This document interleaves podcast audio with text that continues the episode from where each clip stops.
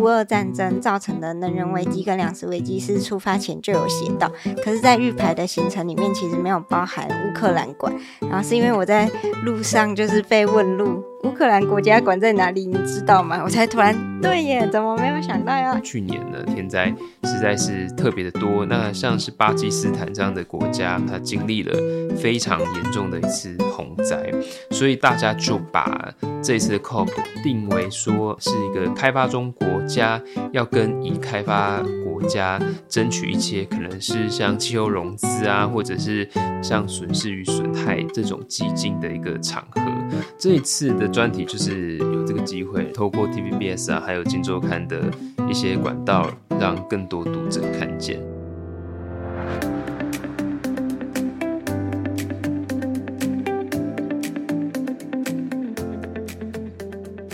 Hello，各位听众朋友们，大家好，欢迎收听愿景花生堂，我是主持人施凯。今天是开工后的第三个星期一了，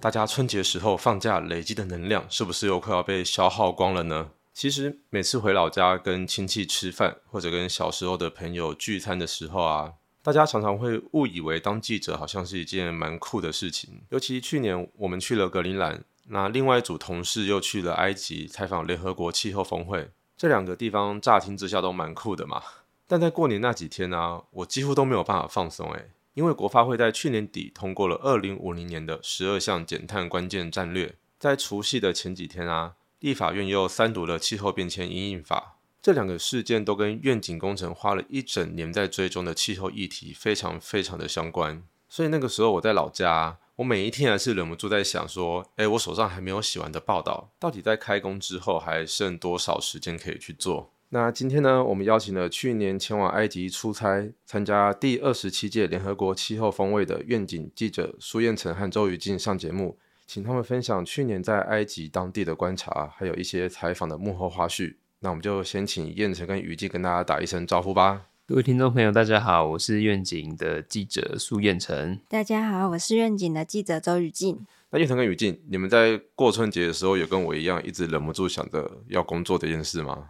有诶，因为这一次的年假很长嘛，就是十天。其实这十天当中呢，因为年假特别长，所以也到了要开工前几天，特别的抗拒。我觉得年假。蛮有趣的，就是说呢，因为这个年假特别长，所以我自己就是看剧看到有点不知道有什么可以看了。那我前阵子就是把《经济之国》啊，或者是一些比较想看的看完以后，然后就开始有点慌了，就是闹剧荒。但我觉得年假也是一个回顾过去一年的好机会啦，所以呃，我就回顾了我过去一年在愿景做的专题，就觉得哎，其实去年呢。能够到埃及做这样的一个大型国际采访，真的是蛮好的机会，也觉得蛮好玩的。我在春节的时候大概看了两次的《甄嬛传》，我以前没有看过，但我这是我第一次认真的把它追完，我觉得超好看，而且还忍不住拍了一堆梗图，然后一开工就开始传在我们的群组里面。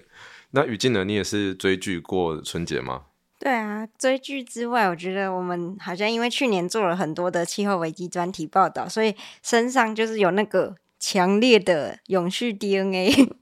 就是跟真的假的？我们跟同事之间都会就是开玩笑说自己有一个永续 DNA，就变成一个梗。所以我过年期间就会觉得永续 DNA 不能消失，气候周报还是要写，就算出去玩也要住低碳环保的饭店啊？有吗？真的吗？真的真的，我可以私下推荐。我 那个时候开工第一天吧，于静跟我说：“哎，你的气候周报交了没？”我才想起来，哎，我还没有写。所以，我们大家听到这集节目的前一个礼拜的气候周报，我们就精选了春节相关的几个议题，像是我们的年夜饭里面有多少的碳排放，又或者是在家里面打电动的时候，是不是有一些电动它也有了气候变迁相关的剧情背景在里面呢？推荐大家去读一读。其实我已经十几天没有见到燕城跟于静了，今天是暌违已久的第一次见面。刚刚燕城有提到说，其实我们去年做了很多跟永续还有减碳相关的题目嘛，埃及。的 COP twenty seven 的这趟出差就是我们非常非常重要的一个专题。在去年下半年的愿景报道，还有愿景花生堂，或者说气候周报这几个不同的栏位里面，我们都不断的在介绍 COP twenty seven 这个活动，因为它真的非常非常重要。全世界有一百多个国家的政府代表、学者或者是环保团体 NGO，全部都聚集在埃及的夏姆西克这个城市去谈判、去讨论跟气候变迁相关的政策啊、一些协定、一些科技的发展。燕城跟于静还有三位联合报的同事们，总共五位记者，他们就在夏姆西克这个城市待了两个礼拜，每一天都在写报道传回台湾，分享给我们的读者们。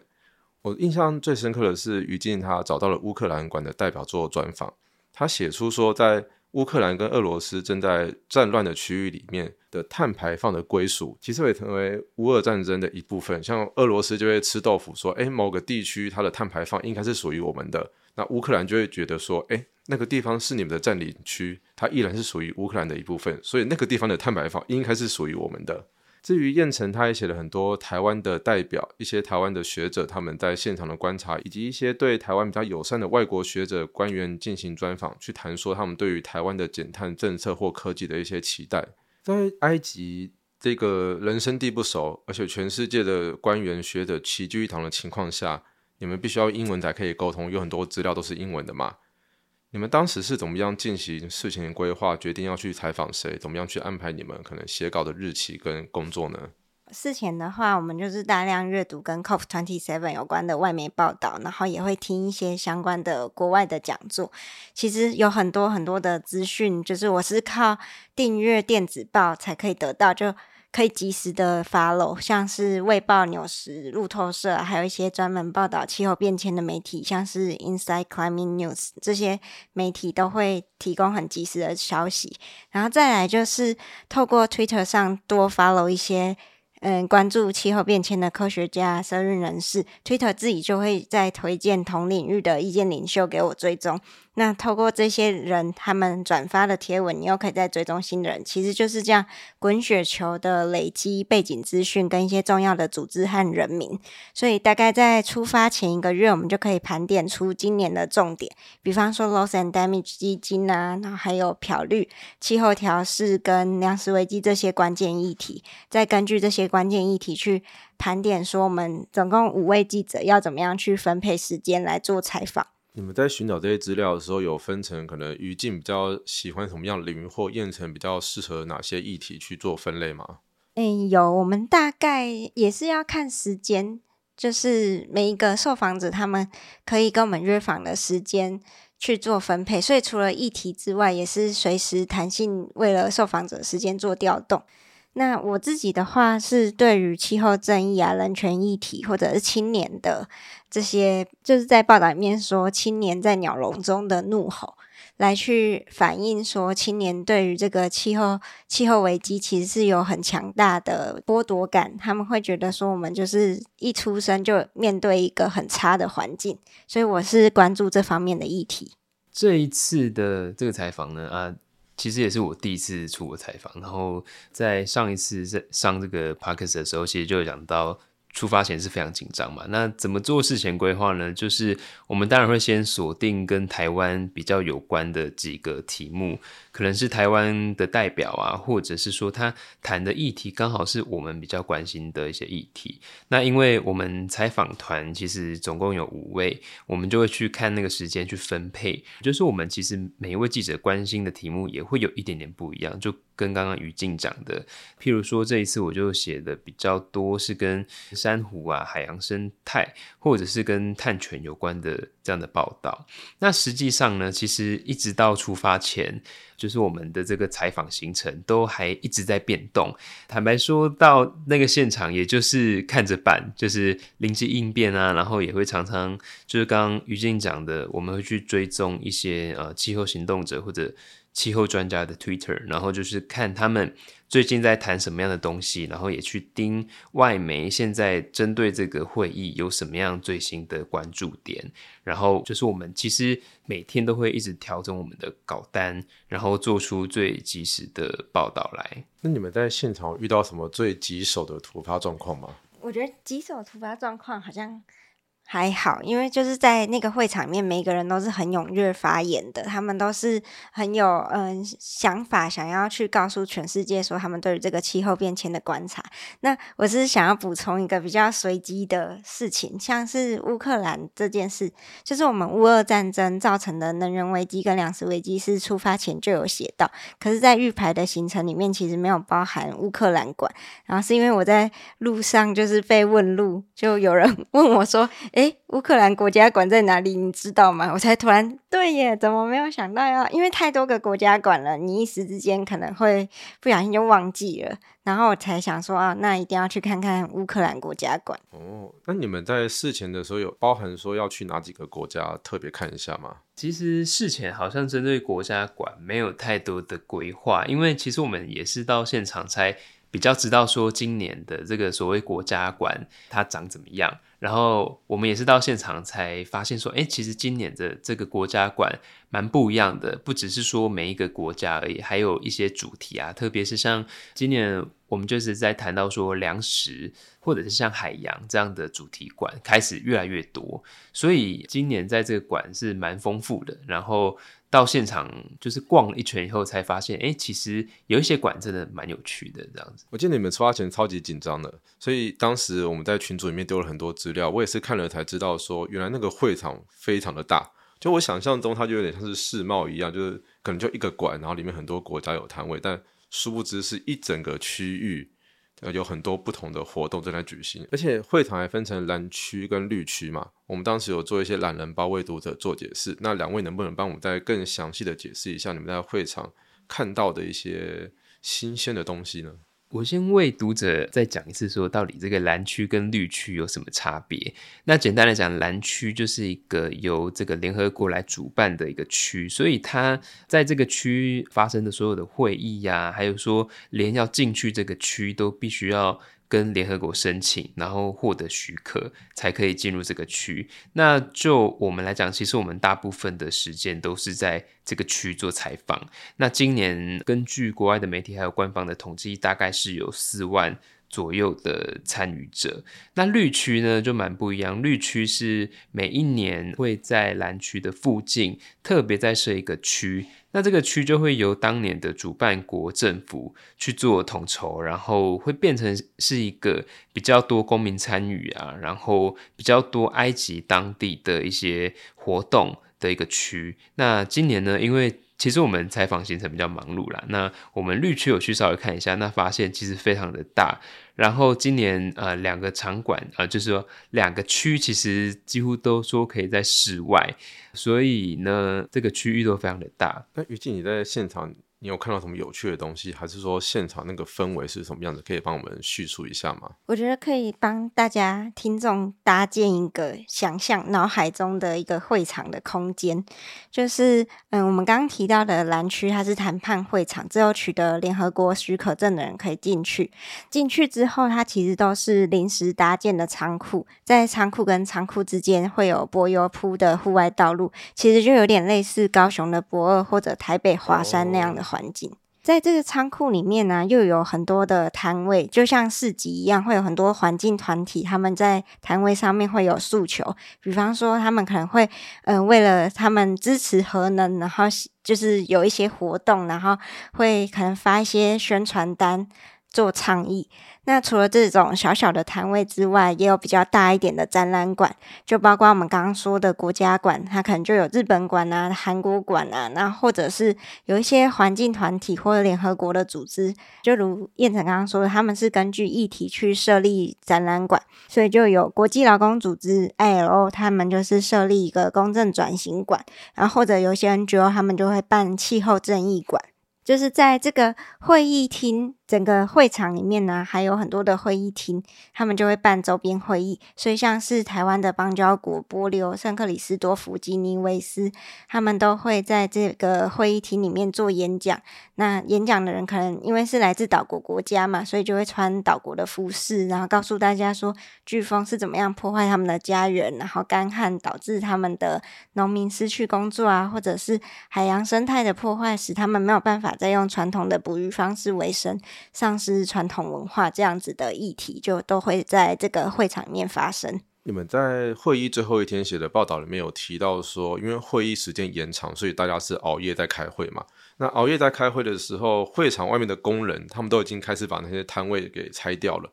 所以那个会场是有一个很巨大的、最重要的会议在中心一直在办，然后旁边是有很多小会议跟小活动也是持续在进行中，这样子。对对对，哦，所以就是像一个音乐季一样啊，就有一个主舞台，然后旁边有很多小舞台这样子。然后很有趣，就是你走在路上，也会有人主动打游击战。就比方说，有那种穿着全身香蕉装的人在发香蕉，那他 发香蕉，对，为什么呢？就是因为他那个香蕉，就是想要告诉你说，其实核电厂造成的辐射跟香蕉本身的辐射量差不多。就他们会有这种诉求，然后透过有趣的方式去做宣传。这样听起来，你们这两个礼拜虽然事前做了很多规划，但现场看到那个氛围之后，又发现它其实是非常热闹、非常多元的。所以你们在现场必须要不断的去随机应变。可是我们这一次跟很多单位合作啊，像联合报有三位记者，那我们还有跟 TVBS 合作，帮他们拍直播的影片。那也跟金周刊合作，去把我们每天写的文字或图片整理素材给他们做使用嘛。有这么多复杂的工作，你们当下是怎么样去做分工的？对，这一次的专题就是有这个机会，透过 TVBS 啊，还有金周刊的一些管道，让更多读者看见。其实协作上面呢，就是除了跟我们在台北办公室的同事来做网络的协作。然后我们其实也跟联合报的同事会一起，呃，比如说采访的时候就会一起去啊。那有一些素材也会一起一起来共用。其实我们在现场每一天晚上也都会开这样的工作会议，让我们去一起分配不同的采访。其实，在当地呢，发现有一个状况，就是我们去了才发现。那边的网速实在是非常的慢。对对对对对，你们第一天要传档案回来的时候，突然发现网络，你们说那个档案好像十 G 的影片大概要跑什么？跑二十小时来传得传得完，差不多。对，所以到那边就觉得哇，在台湾可以用。用这种吃到饱的网络实在是太幸福了。然后连联合国就是这个 COP 会场提供的网络都非常的不稳。那所以呢，我们最后就是有做一些折中，就是把比较精华或者说把比较完整的东西传回来而已。那也很幸好，后来就是一切都蛮顺利的。那于静，你们那个时候大概都每天都几点起床，然后几点睡觉呢？比方说埃及时间的四点。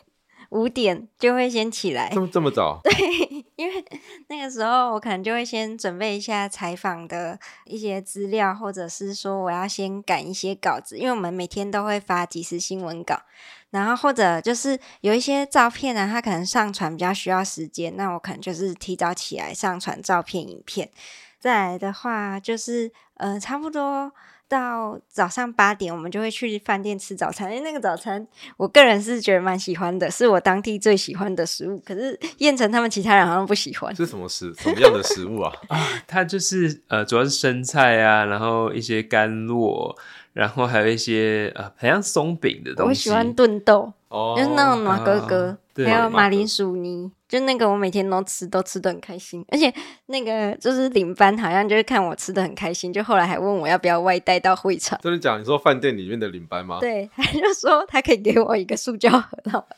外带到会场。塑胶盒不太环保。对对。那为什么燕城你会不喜欢那个味道？其实就是吃腻啦，因为就是我们住的那间饭店，几乎每一天的早餐都长得一样，所以就是。觉得腻了。可是会场旁边没有其他的摊贩或者餐厅吗？会场那边的餐饭餐厅都要排非常长的队，就是可能埃及当地人也都知道，我们在会场几乎是都饿肚子。就是如果你认真要采访什么的，你是没有时间排队吃饭。哦，对。不会像台湾一样有办活动的时候就有一堆餐车、烤香肠推出来，没有？是会有那种固定卖一些手握的面包的那种店，然后也是有那种自助餐，可是因为人都太多了，就很难很难买到。我原本以为夏姆席克那边是一个度假区，所以什么粮食啊或者交通应该很方便，但听起来有四万人参与的话，应该也是把整个城市都挤爆了吧？对，其实。去那边就会发现，说这个城市为了这个 COP 会议做了很大准备。那几乎有非常多的东西，包含我们在那边搭的这个接驳车，其实也都是特别为了这次的会议而去建的这样的接驳车。那当然对我们来讲，其实比我们原本想象的好。就是觉得还蛮方便的，但是在吃的这方面，因为人实在太多了，那在会场里面呢，其实呃这个会场是有一点临时赶出来的。就是我还记得我们第一天去的时候，有一些场馆都是看起来还没有弄好，然后一走进去会有很重的那种刚装潢好的那种甲醛味，就是那个甲醛味浓到是眼睛有点张不开，会一直流眼泪。对对，那所以。吃的来讲，其实，在会场里面真的是蛮难的。但是在饭店外面是还蛮多吃的。我记得就有外国媒体他们去统计说，哎，世界各国的高官他们搭飞机来到埃及这个地方，他们的飞机有多少碳排放？还有像他们为了盖这个会场，大概花了多少钱？然后怎么样去赶工？其实这跟同一段时间的世界杯足球赛有点像吧？因为像世界杯当时在开踢的时候，卡达也是用一大堆外国移工，而且也是赶那个会场。赶到开幕前才好不容易完工，所以我觉得这个会议它后续有造成什么样子的浪费，或者说它到底成效如何？感觉好像我们之后气候周报可以找找看有没有外国媒体去写这个东西，再分享给大家。刚刚提到说我们这次跟很多不同的单位合作嘛，尤其是燕城，你是不是有跟联合报的同事他们一起去红海去拍珊瑚嘛？是是，那个时候你们为什么会想要去拍珊瑚？因为当时我记得是有一场会议，会议完之后，你们就在群组里面说：“哎，那那个不知道去拍珊瑚要花多少钱？怎么样订那个船班？你们是怎么样突然突发奇想要这么麻烦的去做这件采访呢？”其实跟这个这一次主办 Cup 的城市有关系，就是这个夏姆西克，它其实就是在红海的沿岸。那我们在出发前，当然就是做了很多的研究嘛，然后就发现，哎，其实国外有一些这个环境运动者啊，或者说外国媒体已经开始在关注有关于红海沿岸的这个珊瑚生态，或讲比较广义的海洋生态它的状况。那所以我们那个时候就觉得，哎，好像应该要到现场去看一下那个珊瑚的状况到底是怎么样。那另外一方面也觉得说，呃，因为其实这个会场呢，在那边待两个礼拜，其实如果能够走出这个会场，到周边去看看，其实对我们来讲也觉得蛮棒的，所以我们就安排了这样的一个行程。那你们从会场那个地方到拍珊瑚这个地方，你们是怎么过去的？就是呢，其实我们这次去拍珊瑚蛮有趣的，因为我们。在那边人生地不熟，所以我们就是找了当地的这个套装行程。那这边蛮值得讲一下，就是这个行程呢，真的是便宜，然后呢吃的又好，然后服务又周全。这个行程是我们在网络上面找一个当地的这个观光业者。那啊，我觉得他们真的是太专业了，就是他们会先开车到我们的饭店，然后来接我们，然后把我们载去海边，然后搭船，然后在船上还有吃东西等等等。那因为我们那一次去蛮有趣的嘛，就是其实很多参加这个行程的其他来自各国的游客，他们都是穿着，比如说穿的比较休闲，然后可能就甚至就只穿个很很像泳衣或者是。海滩装的这样装备，但是因为我们是记者嘛，就是我们要拍摄还要收音，所以我们看起来就是格格不入的。我们就是一群带着相机还有麦克风去参加这个浮潜行程的人。那你们从饭店到海边有多远？大概开车开多久？大约二三十分钟，这么近哦。对，其实真的蛮近的。对，那所以其实我们在出发前啊，就看到说有一些环境运动者一直在鼓励参与这个 COP 会议的这些高官，或者是说各国的领导人，应该要趁这个机会去看看红海周遭的这个珊瑚白化，或者说珊瑚危机的状状况有。多么的紧急！因为现在其实全球在谈这个减碳，或者是谈调试，对于海洋这一块的琢磨还是蛮少的。嗯嗯嗯。我也记得说，我们当时在台湾参加一些可能跟气候相关的会议的时候，都有特别提到海洋碳汇跟一些海洋保育出现。我觉得这可能跟这一次拜登在夏姆西克在红海旁边是有很大的关联的。那你们到了海边，然后发现自己格格不入，那接下来就大家一起上船嘛？那船上你们大概是塞了多少人？那是开了多久去到可以浮潜的地方？哦，那一艘船就是大概二三十个人吧，然后旁边就是来自各国的游客。那一开始呢，我们当然就是把自己当成像一般的游客一样，那我们就是跟周边的人。聊天先认识一下，那大概到行程的中间呢，我们就会开始进行我们的采访，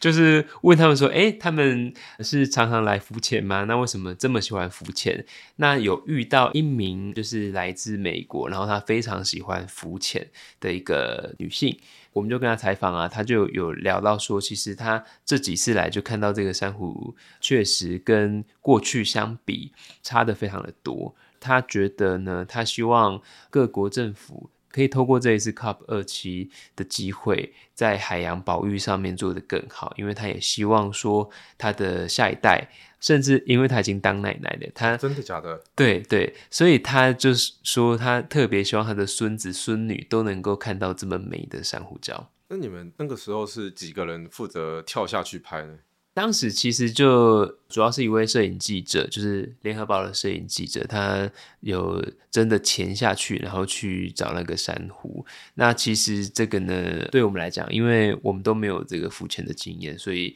其实还蛮难的。所以最后就是靠着呃我们身边的教练的帮助，才取得这样的一个画面。但我记得他不是也没有浮潜过，他第一次潜水就直接去红海拍珊瑚，没错，非常酷。所以他拍完以后，他就说这应该是他。最后一次浮潜的，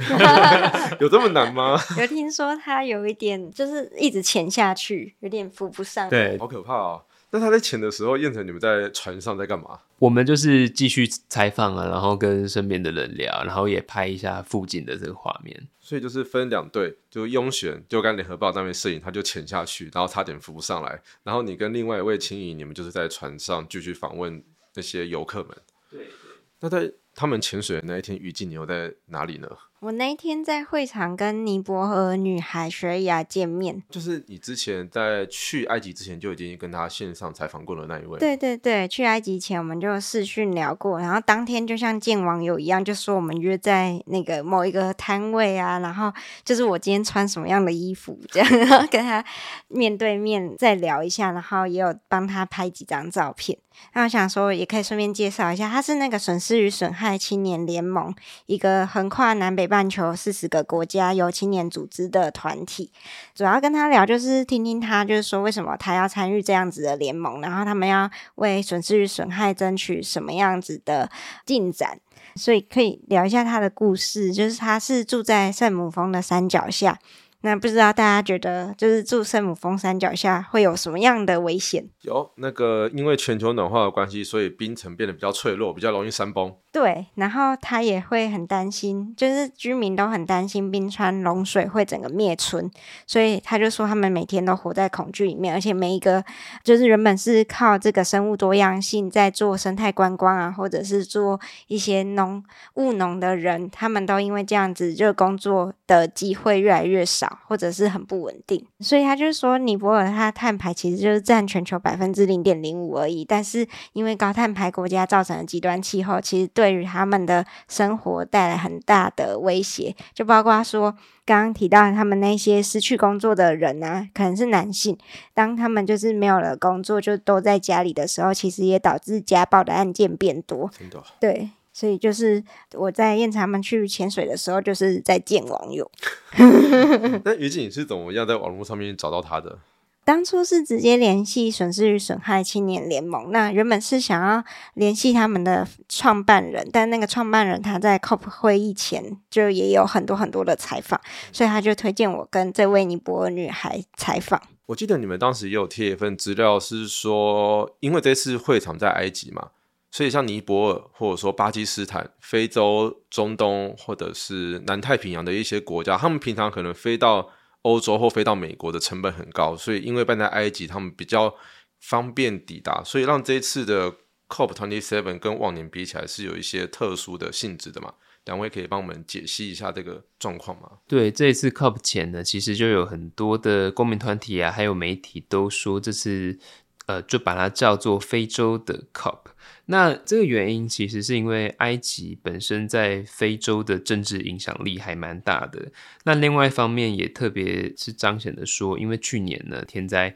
实在是特别的多。那像是巴基斯坦这样的国家，有在关注这个气候议题的，大家都知道说它经历了非常严重的一次洪灾，所以大家就把。这一次的 COP 定为说是一个开发中国家要跟已开发国家争取一些可能是像气候融资啊，或者是像损失与损害这样这种基金的一个场合。那也确实啊，在这一次的 COP 结论，我们就可以看到有一个非常重大的突破，就是各国同意要设立这个损失与损害的基金。那损失与损害基金这个名词，可以再进一步帮我们解释一下吗？这个损失与损害的英文就是 loss and damage。那其实它特别在讲的，就是因为现在天灾还有气候变迁的影响已经是非常的明显，所以有一些已经不是靠我们过去谈的减缓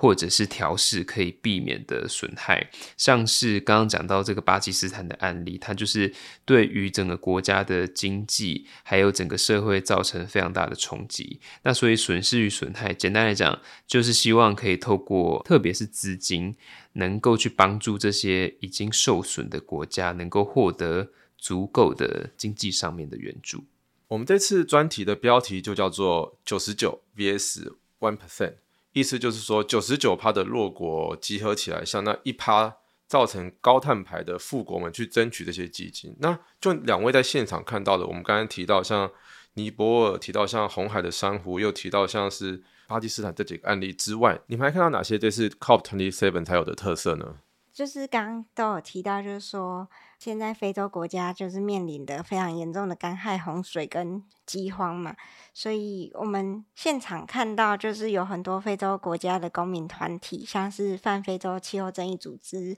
环境行动组织，他们就都会站在队伍游行队伍的中间，然后他们有很多的标语啊，或者就是关于说他们对于 COP twenty seven 的期待是。期待越高，结果反而失望越大。这个就是在这一次的这个会议里面可以看到，说非洲国家他们好像好不容易有了这个发声的机会，但是其实对于他们来说，损失与损害虽然列入了议程，可是是到了会议的最尾声才终于呃协商出一个结果，就是说有要把它写到今年的协议里面。那今年的会议是延期了一天之后，在几点才结束啊？我记得超级晚的，大概四点的时候，非洲埃及的时间四点的时候，大会才宣布闭幕。当时你们也在会场里面等到最后一刻。我们其实都是远距去透过那个网络影片来看他们的进展。哦，对，因为其实，在他们的谈判的那一间，我们一般人是进不去的，只有谈判代表进得去。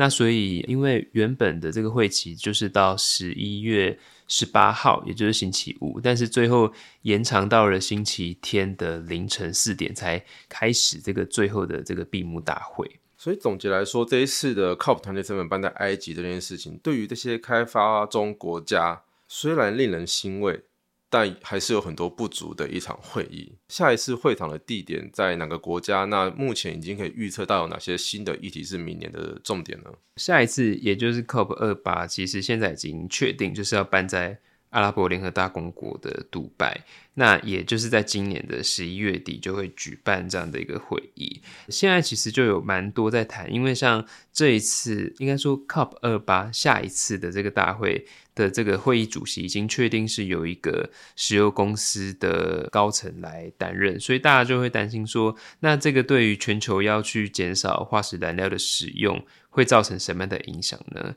因为其实，在 COP 二期最后有一个遗憾，也蛮多媒体在谈的，就是本来希望可以达成新的对于化石燃料的限制，就是能够限用包含天然气啊，然后包含石油等等在内的。这样的化石燃料，希望可以逐年的把它削减，但是最后并没有达成这样的一个协议。那所以接下来这一届在化石燃料这一题会有什么样新的进展？或者是说，甚至是会有一些退步嘛？那这个都是我们接下来值得关注的事情。你说下一届的主席是一个石油公司的高层，对对。那今年的主席呢？今年的主席就是埃及的外交部长。哦，是哦，他们竟然让一个石油公司的高层当下一届的主席，这这很诡异耶。但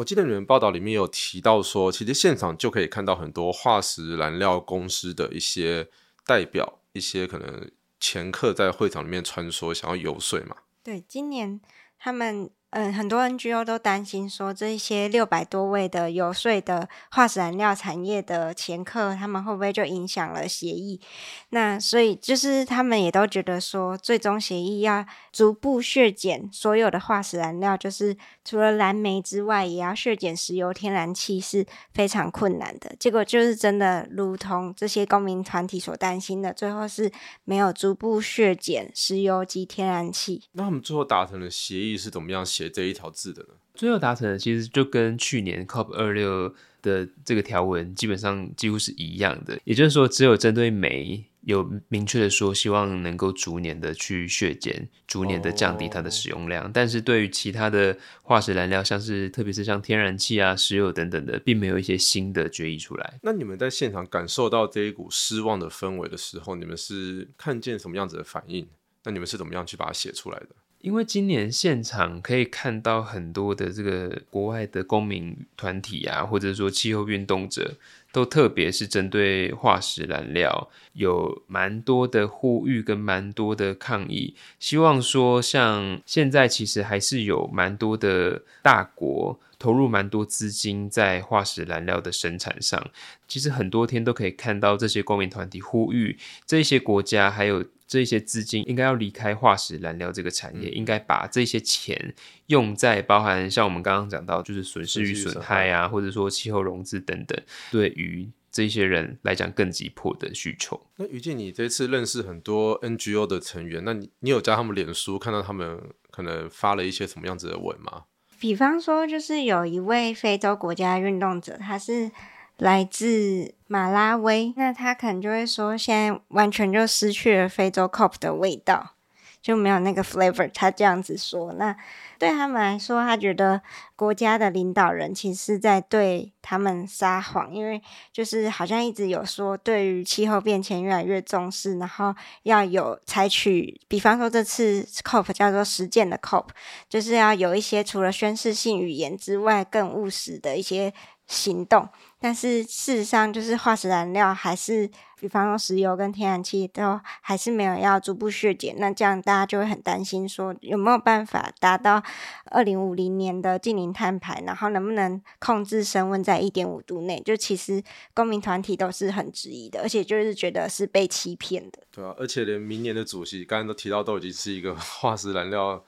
业者的高层了，听起来 非常令人悲观。你们从出发前非常的紧张，那到了现场去感受了很多前所未见的会议，很多不同的资讯，到最后看见这些非洲国家跟环保团体的失望，你们会怎么样去总结这一趟 COP twenty seven 的采访之旅？这一趟去了这个 COP twenty seven，觉得大开眼界，因为台湾现在。越来越多的组织，包含企业啊、公民团体，还有很多政府机关都很关注气候这个议题。但是我们在谈的角度还是会有一些受限。那这一趟去了这个 COP 二期，就看到，哎，其实，在现场也是有来自各方的代表，但是大家谈的议题蛮，第一个是蛮多元的，那第二个是会谈一些更宏观或者说更长期的东西，也会看到蛮多可能是台湾现在。还没有花太多资源在投注的一些议题，所以我的总结就是会觉得，其实我们在做气候这个议题的时候，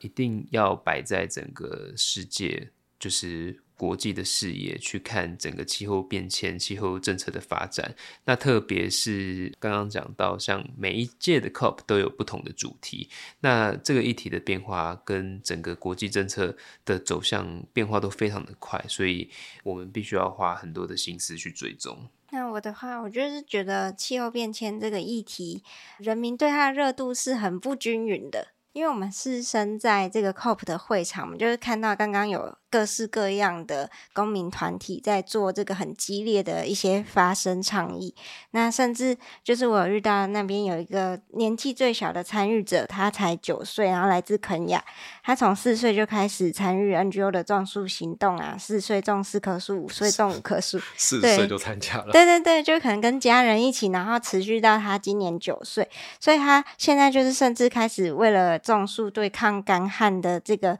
呃事情，就写了一个计划，然后有拿到非洲开发银行的青年调试奖，就得到一笔奖金，可以继续这个植树计划。所以就是在这个会场当中，可以看到有很多的青年正在组织，然后他们想要撼动的是整个世界在。运作，比方说我们过去就是很习惯使用化石燃料来做商品的开发，然后就是以快速然后销售最多商品为这个目的嘛。那但是大家想要撼动的就是这个线性经济的逻辑，可是我会觉得真的好困难哦。你可以看到，就是说我们在会场里面，大家都还是在喝可口可乐，对，大家就是因为可口可乐是最大赞助商，那。它当然还是有造成了很多化石高碳排啊、化石燃料的跟塑胶垃圾，但是就是我们好像已经对化石燃料成瘾，也很难去呃完全回避这些商品。那在很困难的还有政治角力，